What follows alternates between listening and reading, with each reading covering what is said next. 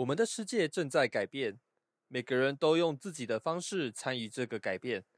有一群人的通关密码叫社会企业，他们如何自体燃烧，默默改变世界？就让我们踏上探索的旅程，眺望星空，看向这些发亮的点点繁星。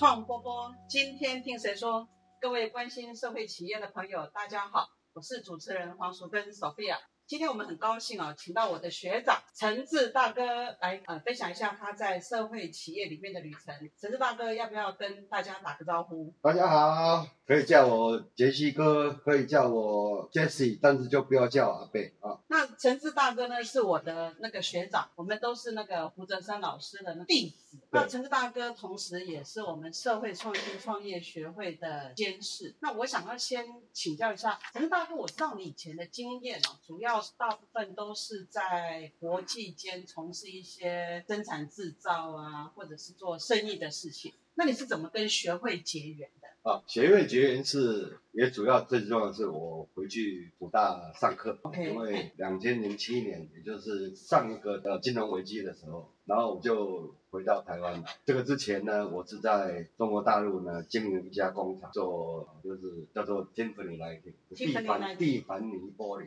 那地凡尼玻璃当然就是因为地凡尼老板，然后养了一些儿子嗯，那有一个儿子呢不喜欢珠宝。嗯喜欢画画，然后父亲呢就要求他说，按我们现在家族要展一个就是所谓的珠宝展，珠宝展那你能不能用用你的油画的概念做一些产品？嗯所以这个儿子就很异想天开的把玻璃呢制造成一幅画啊。那，那我们现在最最常看到的蒂凡尼玻璃呢，在哪里呢？在星期五餐厅哦，那个彩色的那个 Friday，Friday 因为那个就是因为它是美式的这种东西呢，在一九五零年代呢开始在美国开始兴起。OK，那但是当时都还是艺术品。那那两千零七年就是因为发现第一次的我们所谓的全世界性的材料危机。，材料危机，对，那那一年当然黄巧玉也涨得非常凶，对，黄豆、小小麦玉米玉米，可是同时间的锡跟铜，很像我们今这里这两年所发生的一样哦。现在有妖孽，当年有习孽，有铜镍。那那时候我们才发现说，要经营一个工厂很不简单，嗯不在于材料的高低，嗯，而在于材料的不稳定性不。稳定性，对，所以你很难报价你你今天报一块钱，明天变两块，嗯然后后天呢又一块钱，你也不会跟客人讲说那我减价，嗯，所以你自然而然做产品上面变成是一个很恶性循环的价格竞争。所以整个经营环境的变化，促使陈志大哥那时候就从中国回到台湾。所以我们还是回来看陈志大哥的故事哈。那你回到台湾以后，你还是一个商业的那个 DNA 嘛？对，那怎么会进入社会企业这一个领域？社会企业是因为、嗯这个其实跟商业也有关系哦，因为我福大呃一九八八零年生物系毕业，哦一九八零年，你现在泄露年龄了。嗯哎好，那我其实我只念到大三啊，那因为因为就家庭因素，然后我就转念到到美国去念了。哦，改行念心理。那所以我回回到就是二零零七年回到台湾的时候，那人是这样子哦，不断的一部火车或者一部飞机不断的在动的时候，你不太容易知道它的故障率有多高。嗯。可是当一个机器完全停止的时候，你就可能知道说哦，原来这里锈了，原来这里坏了。嗯所以呢，我就会有所谓的，哎，血压是不是偏高了？啊，啊，血糖是不是变高了？身体就给你一些警示。他就开始反面告诉我说，你休息是要有代价的，就是病痛会跟着你出现。所以我觉得我应该要找些事做。呃，你问我说为什么会有转念呢？也是觉得其实还是回到家乡来，然后可以看着小孩子成长，看着母亲变老。啊，因为我父亲很早，在他六十九岁就过世了，就是二十五年前，所以我就觉得还是土亲。嗯啊，朋友大家也是最亲啊。你到中国大陆去，你除了工厂的办公室之外，就是你的宿舍，嗯，啊，要不然就是球场。所以是过，所以是过客的感觉那觉。世界再大，你就只有三个地方去，哦，就是球场、嗯工厂、工宿舍。宿舍，呃就是这样子而已。那回到台湾来呢，最起码因为因为身体的关系，那我就花了两年的时间，把台北市所有的步道一个一个把它走完。真的是用脚去认识对，啊，获得代价，因为两年过后呢，医生跟我讲说，你的脂肪肝不见了，跑哪去了？丢那我就说，。自己问我有没有运动，我都有。啊，酒戒了吗？戒了。啊，就因为这两项，让我身体的脂肪肝能够变好。所以我回去学校念书。那回去念书的时候，当然生意人还是那个怎么样子研究生意，怎么样做策划啊，想要进去顾问界啊，哦因为最起码我比各位都了解什么是五 S。对，好、那怎么样做武力分析？所以呢，我就想回去那再去念念书吧，因为我到底自己本身本科业是心理生物的，所以我去念书的时候，啊那一个一个一堂课啊，企业分析，然后我就记得我的老师叫胡哲胜好，啊，那他是一个他是一个非常容易让人家了解不是企业分非，常会举例，然后他也是一个非常实务派的，那所以最后一堂课就突然讲出来，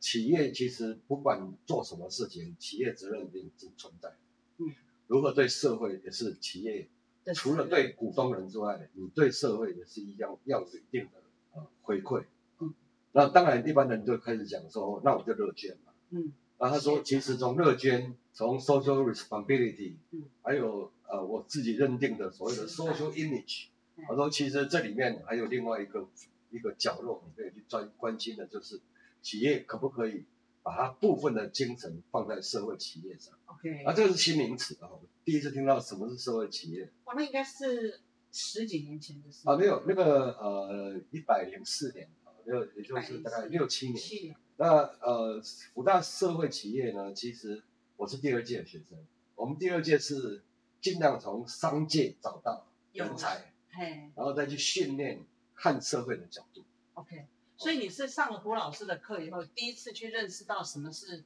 社会企业，，对对对，，那就这四个字就可以帮你打动了，呃，其实没有了，因为其实另外一个是我个人体验啊，因为我退休过后，我五十岁离开中国大陆回到台湾之后呢，呃，爱说话，所以又没事做，所以呢，我去参加呃荒野保护协会，嗯，然后去学了一些，到底除了人本之外，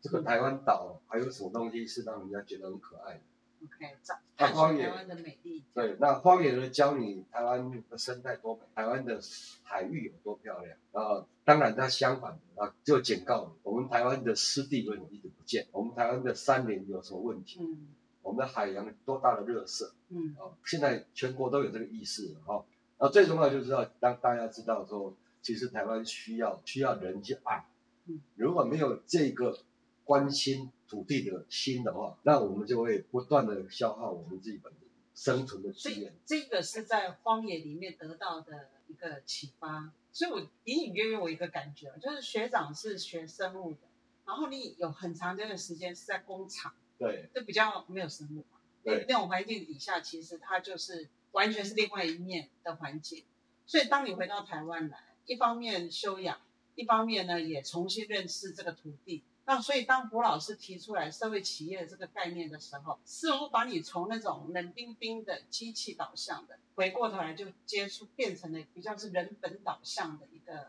生活方式吗？或者是一个价值的选择？那社会企业其实它它会先让你知道，呃，为什么？你你的你企业的角度，因为我们讲社会企业，其实它还是有盈利目的，企业嘛，它就是个企业。可是多加这两个社会的时候，让你把人的角度看宽了啊、嗯。包含它包含环境，嗯。啊，它包含呃生态，当然回头来还是会有人本，哦、嗯。因为企业经营不靠生态经营，嗯，呃，观光事业也是一样啊、对，你有天然的环境，你有好的农作物，没有人，如果没有人去教育，没有人去经重视，然后没有人去维护生态，你到最后是做不了观光的。然后你刚才问我说，我为什么有这种起心动念，就是因为我除了到学校念书之外，我还去做兼任党，哦然后外国人来到台湾来。嗯然后呢，我们就带着他们到台湾。那一般来讲，我碰过呃来自于以色列的，他们一来就是二十天，以色列，哎，以色列，而且都是老人家啊，那嗯都来。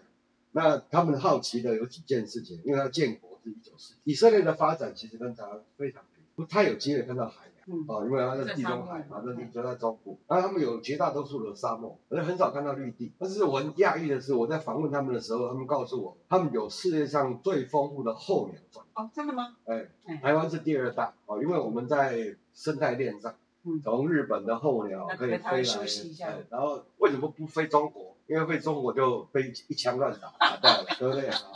然后沿着沿海岸，嗯，哦，那我讲沿海岸你就知道，回到以色列你就知道，他们也是沿着地中海的沿边边边边，然后挨着边呢一直做候鸟的移动，所以他他们会告诉我说，其实我们来看你们的环境，是其实也希望我们能够利用一些 how 去嗯。回去以色列改善他们的生活。嗯，哦，因为我们的造林到底是怎么形成啊，它它是很潜在的啊、因为他在很喜欢看我们台湾放瓜灯啊，所以那个每一次呢放天灯的时候，嗯他很希望他亲临现场，尤其是一个被压迫的民族，嗯能够自由的把灯放到天空去啊，这比去土耳其坐热气球还更贴近土地。那我我从这中间的时候，其实我那时候会发现说，我们台湾也会有文化落差。嗯那我们台湾这么小一个地方啊，竟然我们有这么大的经济落差，尤其在我们的偏乡。偏向，哎，那所以呢，社会企业其实跟我在做导游的时候，有一些想法跟一些看法，就会嗯不谋而合。那那吴老师讲了很多东西，我都觉得他能够带动我。当我看到一些问题的时候，我怎么解决？其实那个时候我就觉得说，哎，那这个观念可以，其实可以帮助我们一些偏乡的人。所以我可以这样讲啊，就是郭老师倡议的社会企业，其实是因为我们讲说社会企业就是一个归纳的研究嘛。学长可能在你导游的那个经历里头，其实你有看到我们很多社会上面的现象。对，那胡老师用一个社会企业把那个整个的框架给建起来，所以就让你在解释或者是你在在面对这些议题的时候，其实你会更有一个逻辑跟架构来做说明。那我想要再问学长的是，呃学长到偏乡去的时候，那你有看到我们偏乡的旅游和生态旅游或者是都会的旅游有什么样不一样的地方吗？哦，都会旅游其实我我我其实我世界很多地方我都去过哦，因为我以前做装饰品的时候，就要到世界各地去收集一些 local 文化的这个我们叫民俗品。民俗品，嘿，嗯那台湾也是一样哦，台湾有在在原住民的文化跟生态文化，嗯，呃，其实对本地人来讲，就还是停在四十年前的思维，嗯就是那是原住民，哦，他的他的旧名我们现在都不再提起来了，嗯，哦，以前日本人称之为三番、三番本番，哦，本番，那番的意思就是番其实也没有侮辱的意思，番其实就是你那一组跟我这一组不一样，你那一番我这一番，哦番薯，嘿那所以台湾其实你如果没有真正走进去森林的话，哦真正的原你乡，真的不知道到底它的文化落差在哪。那你你们常常听到这个原住民喜欢喝小米酒，嗯，那你就搞不清楚为什么他喜欢喝小米酒，whisky 不是很好吗？嗯。啊，如果你要跟现代年轻人讲说 whisky 要钱嗯，小米酒不要钱。嗯。啊，他们也不喜欢喝小米酒，他们也很想喝 whisky。嗯啊，那这就是文化落差，就是认知落差哦。因为那你你你讲说为什么不吃牛肉，老是喜欢吃山猪肉，嗯那是在地资源。其实我我很感谢 COVID 1 9嗯，让我们的这一代的年轻人整个观念都改变哦，他们懂得是其实吃只要吃的够够饱啊，你有明天，啊，你能够爬上山，嗯那你就不要太在乎它是不是五星级。嗯那当然，每一个人的生活条件不一样，可嗯是它让你渐渐的看宽了台湾哦。嗯台湾需要大家看得更深，也需要大家看得更宽。不要啊心里头只有一零一，对，所以你不要把它列为是呃，人家有 LV，我什么没有？嗯嗯啊，再来是一个，最近有人问我，我就说，那什么是永续旅游？对啊，什么是永续旅游？这也是我哦这个就是重点哎。刚才我们谈到的就是重点。嗯，你当你到一个城市去旅游的时候，你往往你没办法达到永续旅游这个字，因为你渗不进去这个文化，也就是你的天然资源。对，城市是人造的，嗯资源是天生的，哦，那上帝给。那你为什么只拥有沙漠？那为什么你拥有绿洲？嗯可是五十年一变，沙漠的人最有钱。嗯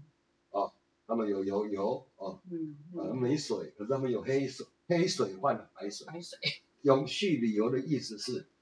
你除了进去看原住民，你看他穿的，你看他吃的，嗯，可是你期不期待五十年过后还是一样，它还存在？嗯，还存在。这是人作为最重要的。你去看到我们刚才谈到的企鹅，嗯，你坐了游轮到南极去，你希不希望你的子孙也看到这个？当你觉得它很漂亮的时候，你希不希望把这个所有让你身身心灵都能够觉得很幸福的东西，全部能够传给下一代？所以我们的永续其实是，就刚刚学长讲的，就是我看到什么会让我感动的，我希望我的子孙也可以看到，然后或者是说他也能够留下来。那也许我没有力量去整个翻转，或者是整个去把它，整个把它呃冷冻住，把它留下来，但至少我要减缓那个消失的速度。没错，哎，这那所以永续当然是永恒的。所以我们在看原住民村的时候，其实原住民很可爱啊，有他们他们有你做不到的，嗯最起码打棒球你觉得打不赢他，嗯，跑步也跑不赢。哎对，所以你要知道生物的动能的机能，未来为了要生存，谁先跑第一个就是最少挨枪的人，嗯啊，能够把自己身体练得很壮的人，就是免于挨饿的人。所以学长其实是我我从你刚刚的谈话里面，我觉得你有很强很强的那个人本精神，就是说虽然以前是经营工厂，但是你有看到每一个不同族群它的价值跟它的那个特色。那你在经营这个整个生态旅游的那个过程里面啊，你有没有印象最深刻？就是可以，我知道你好像有去协助一个原乡的一个青少的生涯协会，那对又是一个什么样的一个动机？那个那个其实是呃，我们现在谈到这个，这个是一个蛮成功的个案啊、因为一补呢，现在在台东呢，第一个不只是在台东哦，他在在各个我们的教育界的演讲、评审委员啊，尤尤其创新创业委员当中，孔林呢现在已经变成是一个蛮重要的人物了哦。这个这个故事是什么？他他是他是一个妈妈是有四分之一的原住民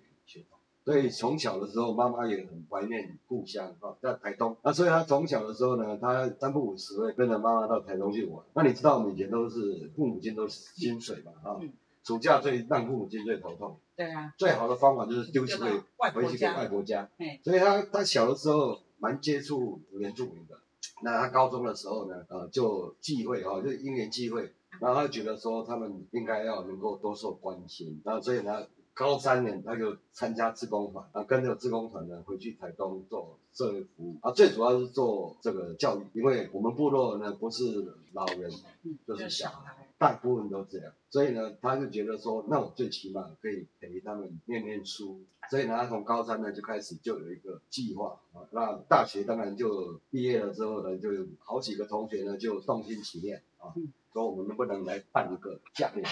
活活动，就像他高三去参加一个夏令活动。可是他们希望说他们能够办的得到很多回响，尤其在学校里面。那妈妈是因为跟我在导游界呢是好朋友，嗯，然后妈妈也听到说，哎，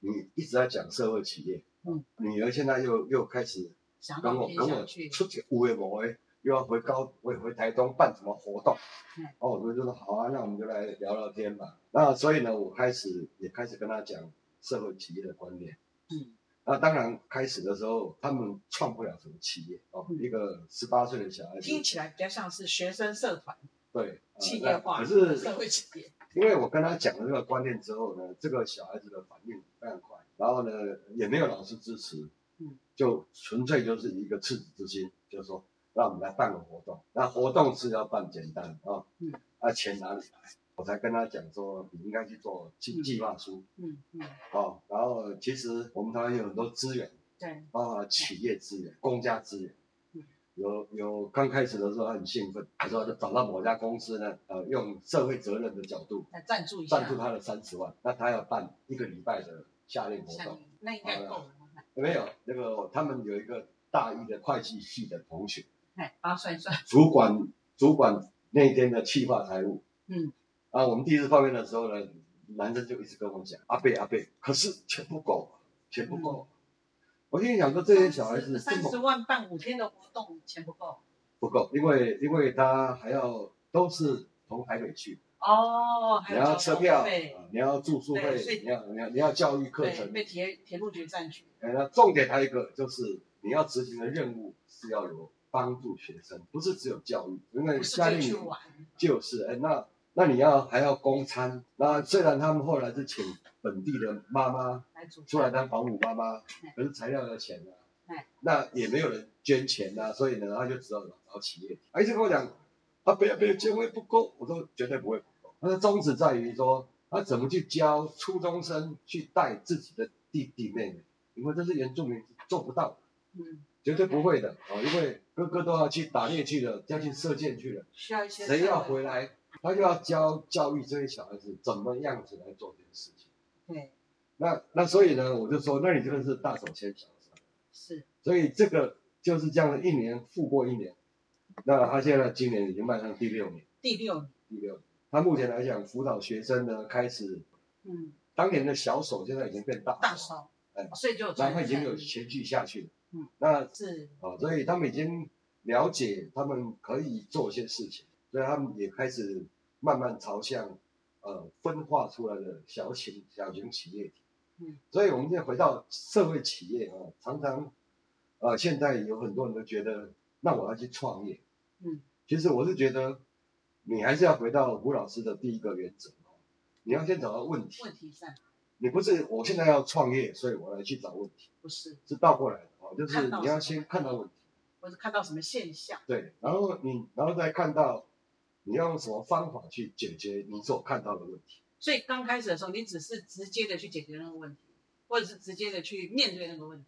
但是面对的过程里面呢，你会去产生出来新的做法，那个属于社会创新的部分。哦我刚从学长的这个这个分享里面哈，他们衣服叫衣服还是爱服？都可以，对呃伊普伊普的这个故事里面哈，其实我有一个比较深的感觉是说，其实为什么他现在能够经营了六年，然后中间从学生社团那学生的一个热情，然后到后面可以把它营运下来，甚至可以办活动，可以有一点点小小的收入。其实，在那个过程里面，是学长你有把你企业经营的那个经验跟你的那个对于事情的洞察，你有把它放进去，然后透过这些小朋友，他们去去把它给发挥出来，跟 OK 哦，所以所以知道在地生存是多么重要。了解在地有哪些资，源。那那一步呢，就是因为能够在用企业的角，用教育的角度，然后慢慢的让这些小孩子成长。用教育的角度、企业的手法完成社会的目的，对，这是最好的一个一个结对，合。没错。可是它有阶段，有阶段它有阶段。那我们现在呢，其实社会企业就小兵的角度来讲，